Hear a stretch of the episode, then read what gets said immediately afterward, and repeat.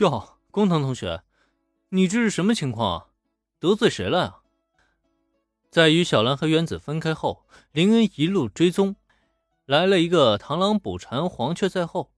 趁着那两个外国壮汉将工藤新一逼到死胡同，直接在背后赏了两人一记手刀，让他们当场昏迷倒地。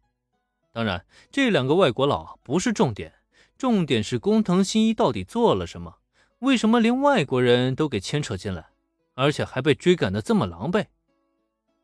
看在小兰的面子上，林恩该出手就出手，但出手之后，他怎么着也得听听前因后果，不是吗？呃，我这真是一言难尽了。总之，谢谢你了，林恩同学。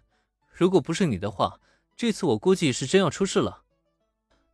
面对林恩，工藤新一嘴角挤出了浓浓的苦涩。竟然被林同学给救下了，这算什么事儿啊？可奈何人家的救命之恩还不能不感谢。只是这解释来龙去脉的话，却让他一时之间很难理顺清楚。举手之劳，工藤同学不必放在心上。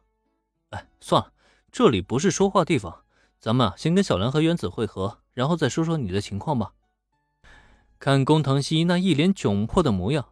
林恩也没逼着他立即说明情况，左右看了看四周，又瞧了瞧地上躺着那两个壮汉，随即他果断的提出撤退，去和小兰他们会合。呃呃，这……呃……听到林的话，工藤新一本能的露出了迟疑的表情，但奈何林恩已经先走一步，这让他即使不想去，也得必须跟上了。没办法，这时候他想反对也不成啊。林恩同学，你没事吧？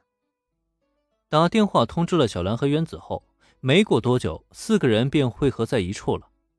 看到林和工藤新一出现，两个女孩连忙上前，尤其是小兰，她此刻的表情是那么的担心。放心吧，轻松就解决了。朝着小兰微微一笑，林恩的话让小兰本还担忧不已的心情顿时放松了下来。那么。直到放松下来之后，他的目光才转移到工藤新一的身上。新一，你还好吧？作为与林恩一起出现，可自己的青梅竹马呢，却将注意力全都放在另一个男人身上的工藤新一，他的心情那叫一个酸涩呀。可此时此地，他却偏偏说不出来林恩的半句不是来。毕竟是被人家给亲手救了，这份人情呢，也算是欠下了。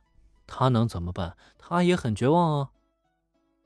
工藤同学，现在周围还挺安全的，要不你说一说情况吧？那两个追你的外国人究竟是什么来头啊？面对小兰次一等的关心，工藤新心中酸的不行，默默低下头，也不知道该露出什么表情来。不过这时的林恩却没打算放过他。对呀，新一，你这是得罪什么人了？为什么那些外国人要追你？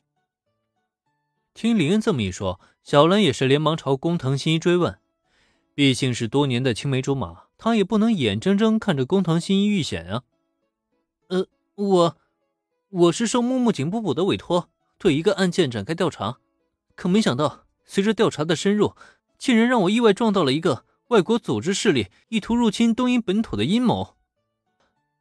在三双眼睛注视下。工藤新一知道自己想瞒也瞒不下去了，当即只能长长叹了一口气，将自己的情况给说了出来。之前在水族馆遇到案件之后，他不是被木木十三拉走去调查一个案子吗？这查着查着，就让他把线索摸到一个外国组织身上，而且最倒霉的是，就在他找到关键线索的时候，却意外被那个外国组织的人给发现了。才由此被一路追踪。啊，又是外国组织，不会这么巧吧？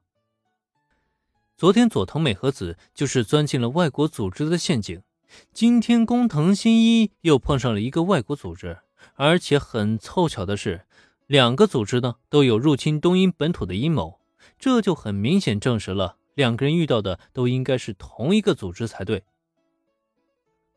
啊，什么这么巧？林同学，你也遇到了这个外国组织吗？工藤新一在推理上的细腻程度啊，可是远超于他对感情方面的认知。